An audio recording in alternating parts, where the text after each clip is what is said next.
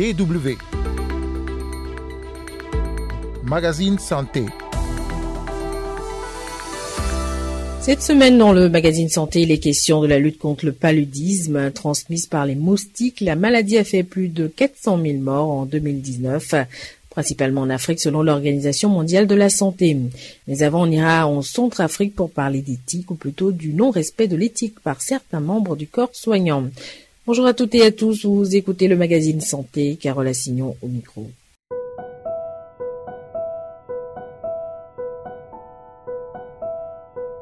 Dans quelques maisons que j'entre, j'y entrerai pour l'utilité des malades, me préservant de tous méfaits volontaires et corrupteurs et surtout de la séduction des femmes.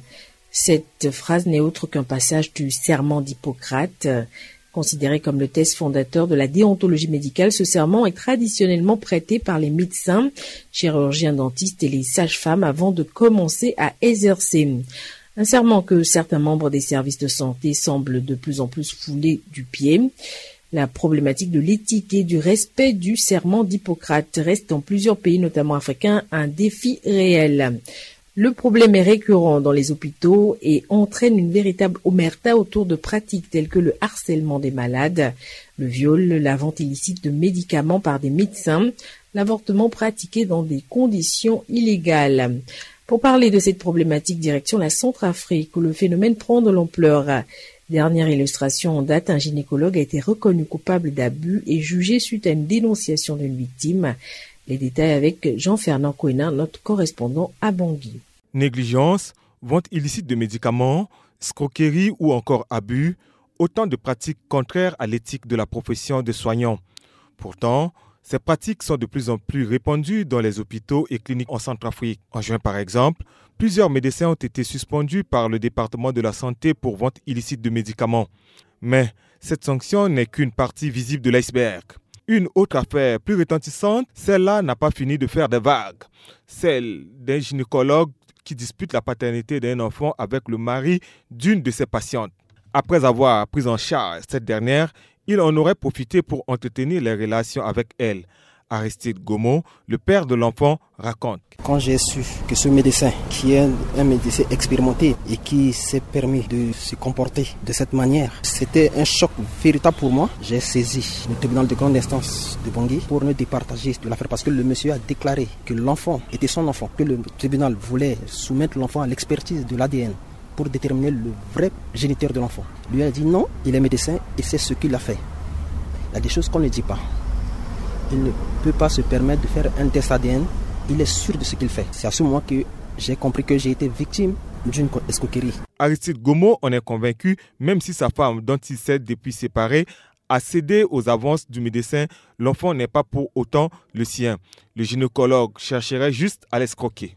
Cette affaire a donné lieu à un procès en correctionnel entre les deux parties devant le tribunal de grande instance de Bangui. Le gynécologue Sylvestre Balégros a été reconnu coupable et condamné à une peine assortie d'amende.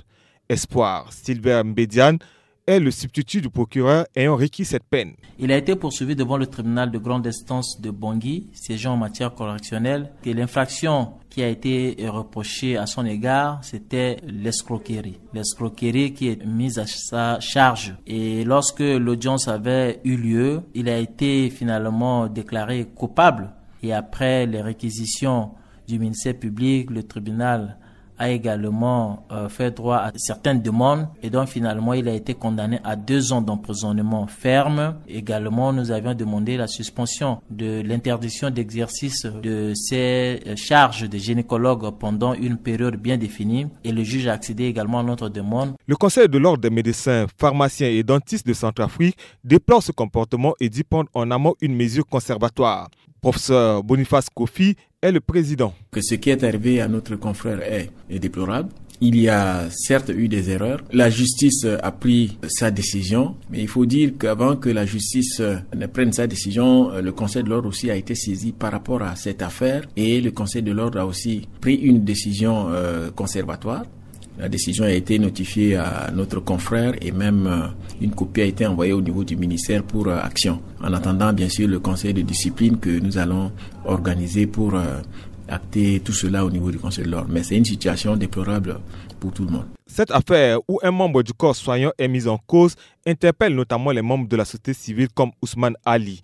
Il déplore ces faits qui s'enchaînent, parle d'un vide et d'absence de sanctions. C'est ce vide-là maintenant que les gens véreux, les fonctionnaires véreux des services de santé en profitent pour raqueter les populations. Donc il faut régler ce problème-là. Pour inverser la tendance, le Conseil de l'ordre a lancé une campagne de sensibilisation des praticiens de la santé. Mieux, l'ordre entend accélérer le processus d'élaboration du Code des médecins perçu comme une carence juridique. Professeur Boniface Kofi. Il est de notre devoir de nous réunir avec les confrères et de, de leur rappeler leur devoir, leur devoir vis-à-vis de la profession, vis à -vis de la population. C'est ce travail que nous avons eu à mener au niveau de l'hôpital de l'amitié, de l'hôpital communautaire, de l'hôpital Maman Domitian et au niveau du complexe pédiatrique, euh, labo national et euh, le centre hospitalier universitaire de Bangui. Donc pendant cette réunion, nous avons eu l'occasion de rappeler euh, l'importance de notre métier, les précautions que nous devons prendre dans l'exercice de nos métiers et les risques que nous encourons lorsque malheureusement nous ne respectons pas les règles qui gouvernent la pratique de notre profession. Le chantier est vaste et les défis sont importants. Si l'éthique fait son retour dans les hôpitaux, nul doute que les patients seront plus sereins et pourront pleinement bénéficier des soins de santé. Jean Fernand, Quina à Bangui pour la dot, tu verras. DW le magazine Santé seconde partie, nous vous en parlions récemment sur cette antenne pour lutter plus efficacement contre le paludisme. La société pharmaceutique BioNTech, basée à Mayence en Allemagne, veut développer des vaccins sur le continent africain. Les études cliniques devraient débuter d'ici fin 2022. Le vaccin doit être développé sur la base de la technologie innovante d'ARN messager de BioNTech, déjà utilisée avec succès pour le vaccin contre la COVID-19 dans de nombreux pays. Pour pouvoir produire les vaccins contre le paludisme, mais aussi la tuberculose en Afrique, des installations de production sont prévues au Rwanda et au Sénégal. BioNTech est soutenu par ses partenaires dont l'Organisation mondiale de la santé, la Commission européenne et l'initiative Africa CDC, Africa Centers for Disease Control and Prevention. Mais une question se pose toutefois, le continent est-il prêt pour une telle aventure? Actuellement en Afrique, seule la société pharmaceutique Biovac en Afrique du Sud, l'Institut Pasteur au Sénégal et en Tunisie et la société Vaxera en Égypte sont en mesure de produire des vaccins. L'Éthiopie, le Nigeria, le Ghana et le Rwanda sont également en passe de développer leurs industries. Selon Patrick Tipo, il est le directeur de l'initiative des fabricants de vaccins africains AVMI au Cap en Afrique du Sud. Il rappelle que le processus n'est pas simple. C'est un grand défi de créer des usines en Afrique, de former du personnel, de transférer des technologies, d'obtenir l'autorisation des autorités, puis de lancer le produit pour des essais cliniques, le tout d'ici la fin de 2022. Ces processus pourraient être financés par des prêts d'instituts de développement, mais aussi par des fonds de gouvernement, des subventions d'organisations et des fonds d'investissement privés. Après des décennies de recherche et de tentatives infructueuses pour éradiquer le paludisme, un vaccin hautement efficace serait le bienvenu. Le vaccin Mosquiris, déjà développé par une société pharmaceutique britannique, est administré dans le cadre d'un projet pilote en Afrique depuis 2019.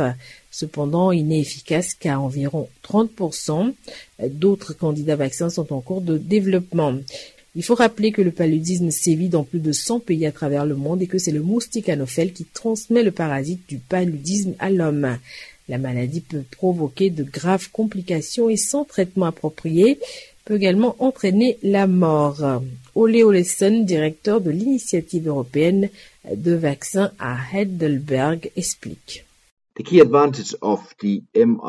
L'avantage décisif de la technologie de l'ARN messager est qu'elle est très flexible. Elle se compose de divers éléments qui peuvent être facilement échangés et adaptés. C'est presque comme un ensemble de blocs de construction légaux que vous pouvez assembler de différentes manières. Dans le cas de la COVID, c'était facile. Il était assez clair qu'il fallait cibler la protéine de pointe it was quite clear that the spike protein was an obvious target. Avec le paludisme, précise Ole Oletson, le plus grand défi est de trouver le bloc de construction qui attaque efficacement le parasite. Selon lui, le parasite du paludisme a un cycle de vie très compliqué et c'est la principale raison pour laquelle le développement de vaccins est difficile. Par ailleurs, de nombreux facteurs devraient être réunis pour un développement réussi des vaccins sur le continent africain, comme des infrastructures solides, un approvisionnement fiable en matières premières, un véritable transfert de technologie et bien sûr des chaînes de froid fonctionnelles pour les vaccins. La lutte contre le paludisme, on continue d'en parler, direction à présent le Rwanda. Le pays enregistre euh, une forte baisse des cas de paludisme grâce à une campagne agressive. L'année dernière, seulement 148 cas de décès dus au paludisme ont été enregistrés dans ce pays d'Afrique de l'Est. Au cours des cinq dernières années, le Rwanda a fait des progrès remarquables dans la lutte contre le paludisme. Aimable Rémi, responsable de la campagne contre le paludisme au Rwanda, explique. Nous remettons principalement les patients aux agents de santé locaux qui s'assurent que le paludisme peut être traité à temps. Nous évitons ainsi les retards de traitement. Quelques 30 000 agents de santé communautaire bénévoles comme Thérèse Touangira Maria ont ainsi été formés. Certains jours, nous avons jusqu'à 10 patients atteints du paludisme. Cela dépend de la saison. En dehors de la saison des pluies, nous avons un ou deux patients. Pour soigner les malades, le personnel médical a une méthode qui permet de fournir la dose de médicaments adaptés à chaque patient. Cela se présente comme une boîte à médicaments très simple avec différentes pilules. Des pilules pour les adultes malades, pour les enfants plus âgés et les plus jeunes un dispositif qui semble avoir fait ses preuves et qui sauve des vies. Le Rwanda mise par ailleurs également sur l'utilisation de drones pour pulvériser les zones humides du pays et éviter ainsi la multiplication des moustiques. Vous l'aurez compris, nous arrivons au terme de cette émission que vous pouvez écouter ou réécouter sur notre site internet www.com slash français. Rendez-vous la semaine prochaine pour un nouveau numéro. D'ici là, prenez soin de vous.